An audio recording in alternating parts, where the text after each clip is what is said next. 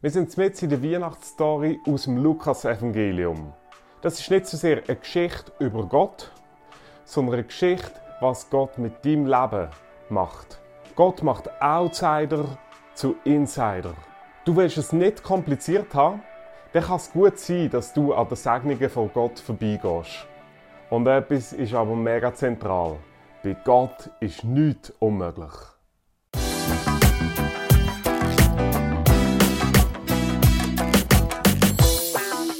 Der Lukas beginnt seine Weihnachtsgeschichte viel weiter vorher, eineinhalb vorher und redet über zwei Personen. Das ist auf der einen Seite der Zacharias und auf der anderen Seite Maria.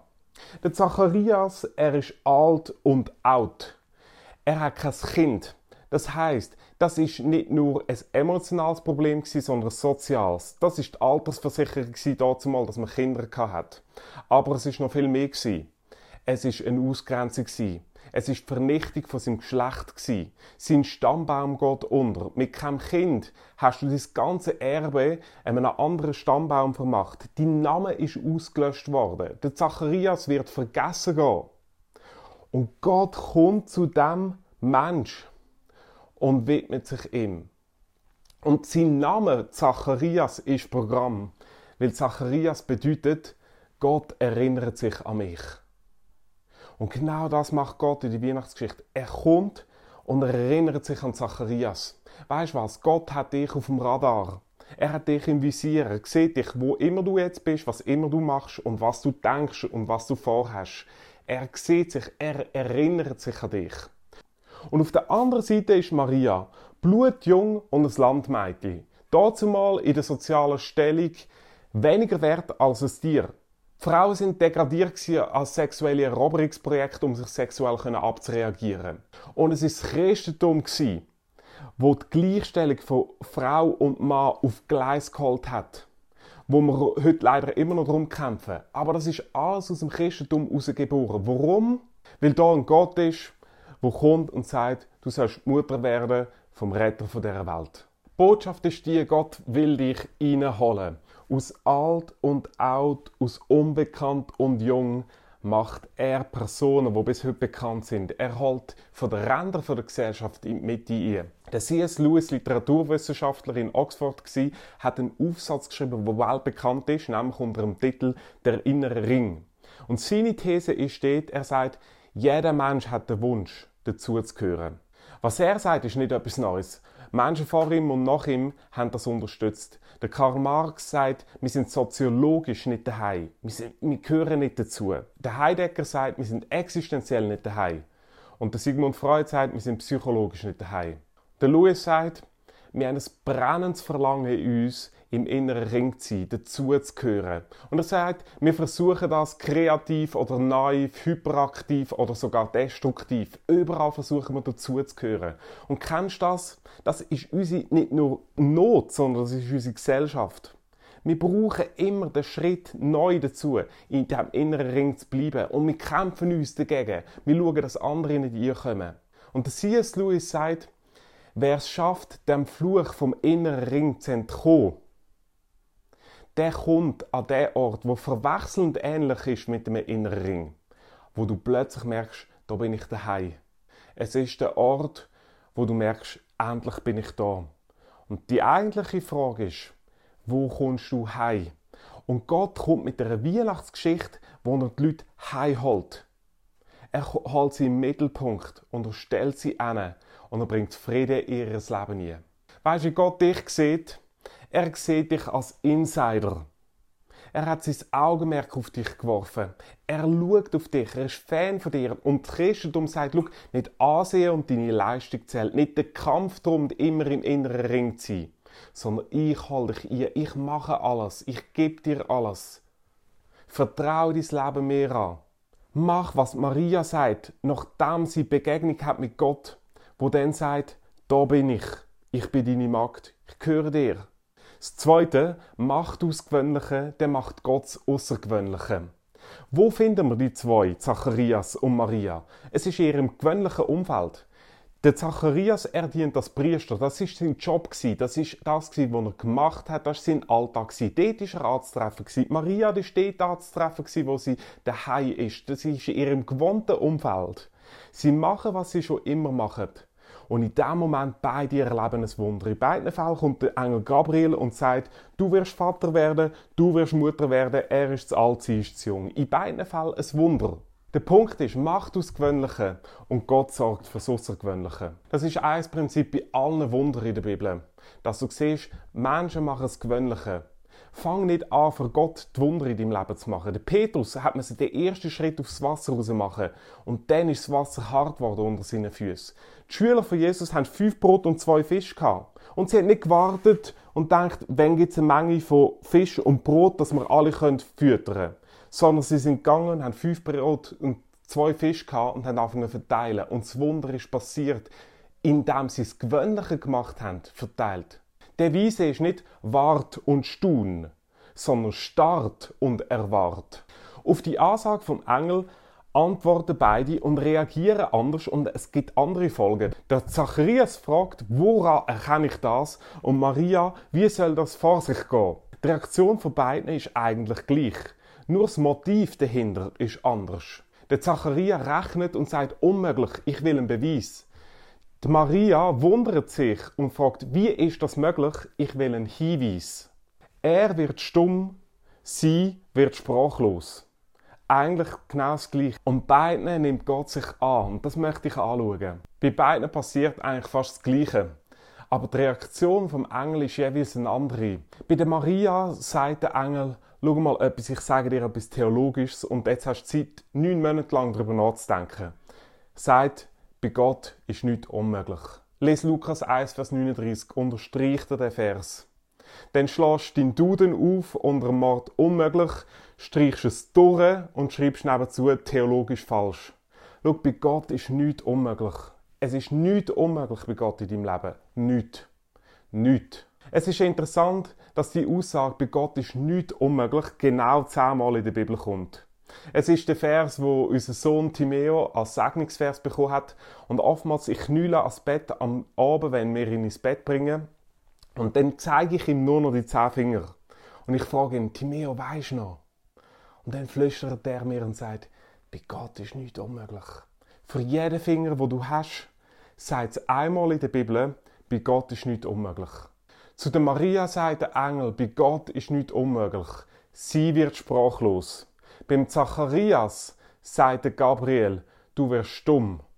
Neun Monate lang wirst du darüber nachdenken, was bedeutet, einen Gott zu haben, der über Himmel und Erde, über mein Leben und über alles regiert. Und ich habe gemerkt, das ist das Prinzip an Gott. Oftmals, bevor er am Problem schafft, schafft er an der Person. Es ist sehr oft so, dass Gott, bevor er an der Lösung in deinem Leben schafft, schafft er an dir. Und es ist mega cool, das zu sehen im Leben von der Laura. Wir werden in unsere Church gehen, unsere Church feiern. Und ich habe mir gesagt in den letzten Aufzeichnungen, wenn wir nicht in die Church gehen können, dann bringen wir die Church heim. Und wir gehen zu der Laura, sie erzählt, erzählt ihre Story, wo wir sehen, oftmals schafft Gott an der Person, bevor er am Problem schafft.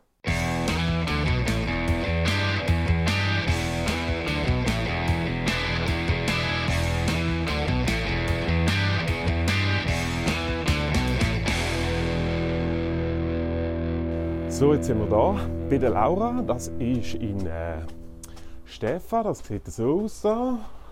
Jetzt schauen wir mal, ob sie daheim ist.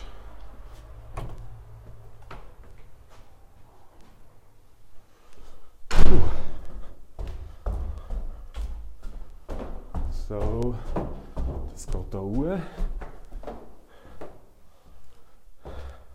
Hallo! Hey Laura! Kannst du abhalten im Fall? Schön. Ah ja, sehr gut, genau. Also, jetzt sind wir hier in deiner Wege, hä? Genau. Herzlich willkommen. Ja, danke, bist du allein da? Ah, schöne Fotowand. Cool. Cool. Ja, komm, wir gehen gerade in die Stube, ist gut. Ja, sehr gut. So. Yes. Da sind wir also. Genau. Hey Laura, danke vielmals, dass wir bei dir sein. Ja, schön, bist du gekommen? Hey, äh, es ist mega cool, dass wir deine Story hören. Du bist körperlich äh, eingeschränkt, behindert. Ähm, was ist genau passiert? Ich habe ähm, äh, das Geburtsgebrechen. Ich bin in der 28. Schwangerschaftswoche auf die Welt gekommen und ähm, hatte viel zu wenig Sauerstoff gehabt, bei der Geburt. Und durch das hat es eine Hirnschädigung gegeben und ich kann jetzt wie meine Muskeln nicht normal ansteuern eigentlich. Ähm, ich habe relativ viel Mühe mit dem Gleichgewicht. Ich habe ein, ein verändertes Gangbild. Das macht alles recht viel anstrengender ähm, und ist halt zum Teil auch nicht so gäbig für alle Gelenke. So gibt es schneller Schmerzen beim Laufen. Krass. Jetzt, du bist auch eigentlich immer mit dem Gottesgedanken aufgewachsen, also äh, Ja, genau. fromm oder du glaubst an Jesus. Wie hast du die Spannung erlebt? Mm, Also im Sinne von, hey, wieso macht der Gott nichts? Ich weiß nicht, Gott ist für mich in erster Linie immer die Adresse gsi, wo du kannst angehen mit mit allem. Ähm, es ist wie wenn ich wenn ich mich alleine gefühlt habe, wenn ich traurig war, bin, weil ich Sachen nicht mitmachen konnte, wenn ich ähm, Träume hatte, wo, wo ich nicht verwirklichen vielleicht auch in der Berufswahl oder so, weil ich gewusst habe, ich habe einfach keine Chance, dann, dann ist Gott der Ort, gewesen, wo du hingehen, go brüllen, immer und immer und immer wieder. Und also ich du habe- hast so inneres Gottesverständnis gehabt, er ist eine Adresse und nicht ein Automat. Ja, bisschen in dem voll. Sinne. Also eine Adresse, wo du kannst hingehen und nicht einfach ein Automat, wo du etwas gehst holen Voll. Und die Fragen sind natürlich auch gekommen, oder? Also das hat man ja mit jedem Menschen auch, wenn ich das Gefühl hätte, du kannst mir das geben, was ich will und du willst einfach nicht, dann gibt es schon Phasen, wo ich, also, wo ich wieder auf den Tisch klopfe und sage, ich finde das nicht fair, was du machst. Ähm, aber es ist gleichzeitig auch, es gibt, gibt eine Geborgenheit. Es ist wie eine, ja, eine Beziehung da zu dem Gott, wo mir wichtiger ist, als, als das, was er mir kann geben kann. Und trotzdem, du hoffst ja mega auf, dass er eingreift. Er ist ein Gott von der Wunder oder, oder vom Außergewöhnlichen. Ja, voll. Ähm, und jetzt war eine krasse Situation. Gewesen. Also, du suchst das eigentlich einerseits übernatürlich, andererseits auch natürlich, oder? Mhm. Und eine natürliche Hilfe wäre gewesen, auch durch die IV, die du beansprucht hast. Oder hast du in Anspruch genommen? Und jetzt kommt da Rückmeldung nach monatelangem Warten. Genau. Und in dem Brief ist eigentlich gestanden, ich hätte keinen Anspruch auf IV-Rente. Und der Antrag wäre gewesen, 100% oder? Ja, also man stellt einfach Antrag und sie prüfen dann, wie viel das man wir bekommen, ja. Aber äh, ich habe eigentlich gehofft auf eine volle Rente, weil ich, ich habe es schon probiert mitzuarbeiten, sehr niederprozentig. Und an verschiedenen Orten auch. Und ja, in verschiedenen Settings, äh, sogar in verschiedenen Branchen auch. Und ich habe in den letzten paar Jahren immer wieder wirklich an meine Grenzen an eigentlich mich wie verausgabt beim Arbeiten, weil ich gefunden habe, ich will niemandem auf der Tasche hocken und so normal sein wie möglich. Und es, es ist einfach nie gegangen. Es ist immer zu viel gewesen und mir ist es wirklich schlecht gegangen. Einfach weil es energietechnisch nicht gelangt hat. Und eigentlich mega krass, du willst ja eigentlich, aber, aber es, geht, es, geht, es geht einfach nicht, oder? Du kommst immer an Grenze. Genau. Und dann kommt der Brief und es heisst 0%. Genau. Also, und das ist etwas, da kann man noch Einsprache erheben. Und ich weiß jetzt nicht, wie der Bescheid dann irgendwann mal definitiv ausfällt. Aber es ist wie so, meine Hoffnungen sind komplett zerstört gewesen. Ich habe immer... Kannst du mal den Moment, oder? Ja. Der Brief kommt und du lesest 0%. Wie hast du reagiert? Ja, es ist einfach... Wie so erstarrt für einen Moment. Und es ist plötzlich alles so taub rundherum. Man hockt wie so da und irgendwie ähm, keine, keine Gefühlsregung, gar nichts. So, die Welt bleibt stehen. Ui nein, das habe ich nicht erwartet. Und im zweiten Moment ist was gekommen? Tief durchschnaufen. Und dann habe ich überlegt, gehe ich jetzt meine, gehe ich gerade meinen Eltern sagen, ähm, weil meine Eltern haben mich jetzt in den letzten Jahren sehr fest finanziell unterstützt auch. Also es, es geht wie sie auch etwas an. Und dann habe ich gefunden, nein, jetzt, jetzt gehe ich einfach ins Bett und dann wir morgen weiter überlegen. Und da war gar kein Gedanke, gar kein Gebet drinnen auch gewesen? Oder ist da auch ein Gedanke gekommen, mhm. hey, was ist eigentlich mit Gott? Doch, ich glaube, da, da ist ein Gebet gewesen. Ich habe ich han auch gebetet. Ähm, aber dann, ich habe wie gemerkt, irgendwie, da ist, da ist so viel Unruhe in mir inne und, und ich habe wie ähm, oder ich mag mich gar nicht mehr so erinnern an das Gebet. Ich weiß, ich weiß, ich kann beten, ich weiß nicht mehr was. Ähm, es ist einfach so gewesen, irgendwie, es hat jetzt alles keinen Sinn. Ich gehe am besten einfach schlafen. So eine Art wie Pause. Ja, genau. Und dann am nächsten Morgen, am nächsten Tag ist etwas, etwas passiert. Genau. Also ich bin dann aufgestanden und ich habe ähm, eigentlich recht gut geschlafen, was ziemlich atypisch ist für mich. Ich, ich kann meistens gerade nicht mehr schlafen, wenn irgendetwas ist. Irgendetwas, das mich beschäftigt. Ähm, und dann bin ich mal aufgestanden und dann habe ich es meinen Mitbewohnerinnen erzählt, beim Morgen. Und nachher haben wir es irgendwie davon gehabt. Meine Mitbewohnerin ist in die Kille gegangen.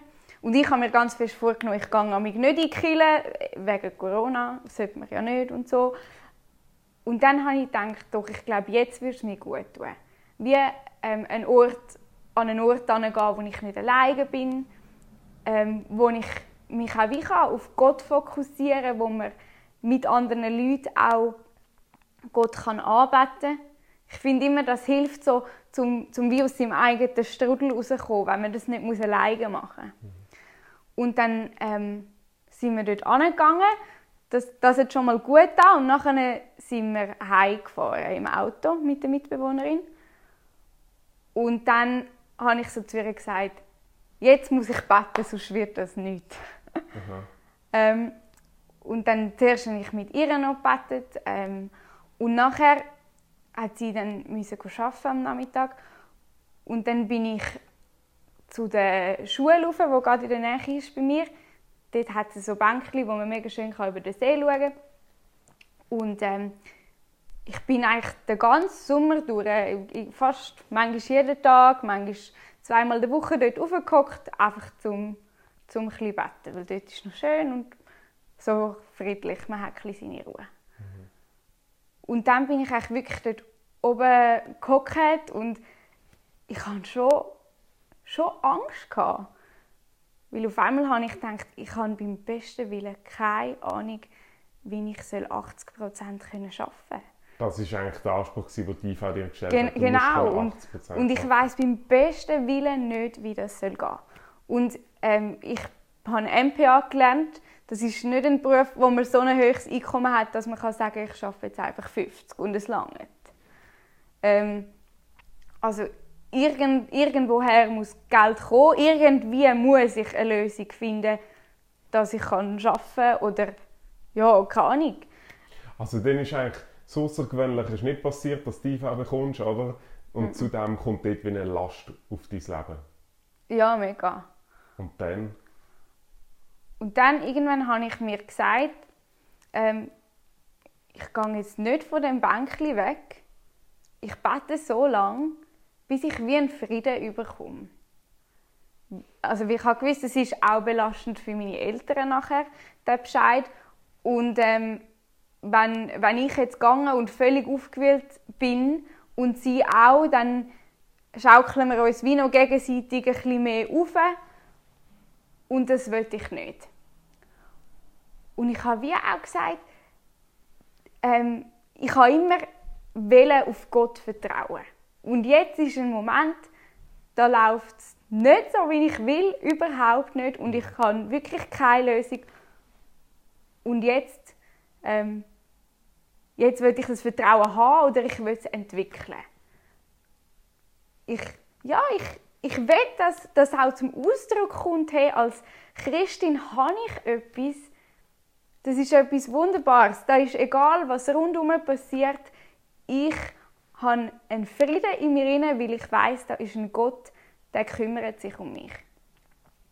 Und ich habe dann mega viel ähm, so Lieder gelost, die wir zum Teil auch in der Kirche singen und haben die wie innerlich mitgesungen, ich habe gebetet, ich habe ähm, in der Bibel gelesen. Und dann irgendwann habe ich gemerkt, jetzt ist gut. Ich habe wie, ich habe sogar eine gewisse Freude bekommen, weil ich wie gewusst habe, Gott schaut für mich, egal wie der Bescheid schlussendlich rauskommt. Ja, yes, so gut. Schreibt doch der Laura als Ermutigung. Feiert das miteinander. Lass Gott in dir schaffen, wenn er nicht an dir schaffen Wenn Gott es außergewöhnlich nicht macht, das, was wir uns wünschen, was wir hoffen, das ist das Wunder, das ich brauche, dann mach weiterhin das Gewöhnliche. Lies deine Bibel, geh ins Gebet, lass Worship, lass Musik, wo dich mit Gott connectet, such das Gespräch mit Leuten, bleib dran. Oft begegnet Gott uns auf den Trampelpfaden von unserem Leben. Dort, wo wir einfach das machen, was wir schon immer gemacht haben. Der dritte Punkt. Schau, Wunder sind immer außergewöhnlich. Schau, wir alle wünschen uns Wunder. Wir sehen uns danach, dass das Unmögliche passiert, das Außergewöhnliche kommt in unserem Leben nie. Aber etwas muss dir bewusst sein. Wunder sind immer außergewöhnlich. Dann schau unsere zwei Personen an, Zacharias und Maria. Ja, es ist ein brutales Wunder, dass der Zacharias und Elisabeth, seine Frau, ein Kind bekommen. Aber ganz ehrlich, hast du dir schon mal eine Frau vorgestellt, die 60 Jahre alt ist und nochmal schwanger wird? Und neun Monate lang das? Weißt, Gott hat schon ein Wunder gemacht, aber keine Abkürzung. Sie hat ganze neun Monate lang als hochbetagte Frau, und das griechische Wort bedeutet, mir mindestens 60 sein für diese Bezeichnung. Als hochbetagte Frau ist sie neun Monate lang schwanger. Und dann der Mann. Weißt, ich als junger Mann bin schon fast draufgegangen bei der Geburt. Aber wie muss es wohl um Zacharias bei der Geburtshilfe gegangen sein? Und auf der anderen Seite Maria. Ja, erklär du mal deinem Mann, dass du schwanger bist, aber nicht von ihm, sondern von Gott höchstpersönlich. Ja, nicht nur das, das hat Gesprächsstoff gegeben für die nächsten neun Monate im Dorf und wir haben darüber geratscht. Alle Segnungen von Gott sind immer Komplikationen. Schau, eine Beziehung ist eine Komplikation, eine Ehe ist eine Komplikation, ein Kind ist eine Komplikation, Zwilling reden wir gar nicht davon. Ein Job, wo du neu bekommst, ist eine Komplikation. Wir wünschen uns die Segnungen von Gott, wir wünschen uns die Wunder. Aber vergiss nie, jede Segnung von Gott ist eine Aufgabe, jede Gabe ich fordere von uns eine Hingabe. Wunder sind gut, aber rechne immer damit. Alle Segnungen von Gott sind immer Komplikationen. Segnungen sind etwas Wunderbares. Und weißt was ich glaube? Gott macht Wunder. Er macht sie. Er macht sie in dem neuen Jahr, wo vor uns steht. Ich glaube daran, dass Gott das Unmögliche in deinem Leben machen wird. Aber weißt, das wird es nicht unbedingt einfacher machen, aber es wird so richtig spannender machen. Und es lässt uns immer an etwas erinnern. Gott ist immer noch besser als seine Gaben. Wir wollen nicht nur die Segnungen von ihm, wir wollen ihn persönlich. Darum, wo der Engel Gabriel der Maria erscheint, fängt er mit folgendem an. Er sagt, du begnadete. Das ist ein mega schräges Wort, aber wörtlich heißt, du sollst Wohlergehen haben in deinem Leben. Das heißt, sie soll nicht alles Mögliche haben, sondern sie soll etwas erleben, dass sie endlich daheim ist, dass sie endlich im inneren Ring ist. Und Botschaft von Weihnachten ist genau das. Es ist nicht eine Aussage über Gott, sondern es ist das, was Gott mit unserem Leben machen will. Er will uns endlich heimholen, an den Ort, wo wir sagen können, da bin ich. Ich stehe zu deiner Verfügung und endlich bin ich daheim. Ich möchte aufhören mit einer Geschichte von der Nicky Gamble erzählt. Er ist Pastor von der HTP Church in London. Er ist der Gründer vom Alpha-Kurs, wo es darum geht, was sagt eigentlich der christliche Glauben überhaupt. Ein Kurs, den ich selber mache, wo, wo mich immer wieder begeistert. Um was geht es eigentlich im christlichen Glauben? Und er erzählt von einem Mann von seiner Kirche dort in London. Und er erzählt seine Geschichte, wie der Mann Christ geworden ist. Er war ein Geschäftsmann, er war auf Geschäftsreise in den USA. Und er hockt am Abend von seinem Arbeitstag vor dem Rückflug im Taxi, wo ihn zum Flughafen fährt. Und er sieht auf dem Armaturenbrett vom Taxifahrer vorne ein glückliches Familienbild. Und irgendwie kommen sie zusammen ins Gespräch, der Taxifahrer und der Geschäftsmann. Und irgendwann unterbricht der Taxifahrer und sagt, ich merke, sie sind nicht glücklich. Wenn sie ihr Leben Jesus anvertrauen, dann wird alles anders werden. Und der Geschäftsmann denkt, meine Güte, der hat mit Autorität, obwohl ich eigentlich Sagen habe. Er hat alles in seinem Leben erreicht, was er wollte. Er hat alles gehabt, was er braucht und sogar viel mehr. Aber er hat gemerkt, er ist nicht daheim. Und kurz bevor er am Flughafen, wie sie ankommen, aussteigt, sagt der Taxifahrer, warum wir nicht miteinander beten? Und sagen sie, ich will mein Leben dir, Jesus, anvertrauen, ich will an dich glauben.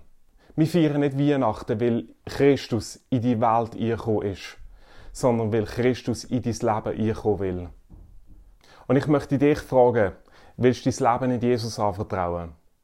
Willst du nicht mit mir beten und sagen, ich glaube nicht nur, dass es Jesus gegeben hat, sondern ich will mein Leben nach ihm ausrichten. Ich will mich ihm zur Verfügung stellen.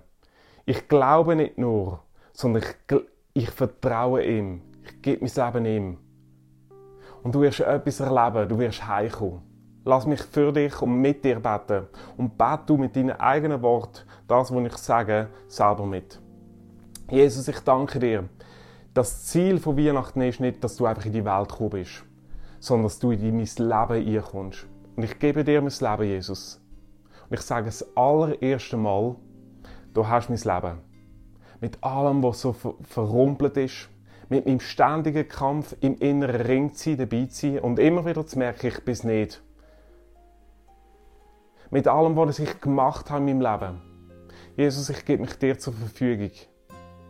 Ich will sagen wie Maria, da bin ich.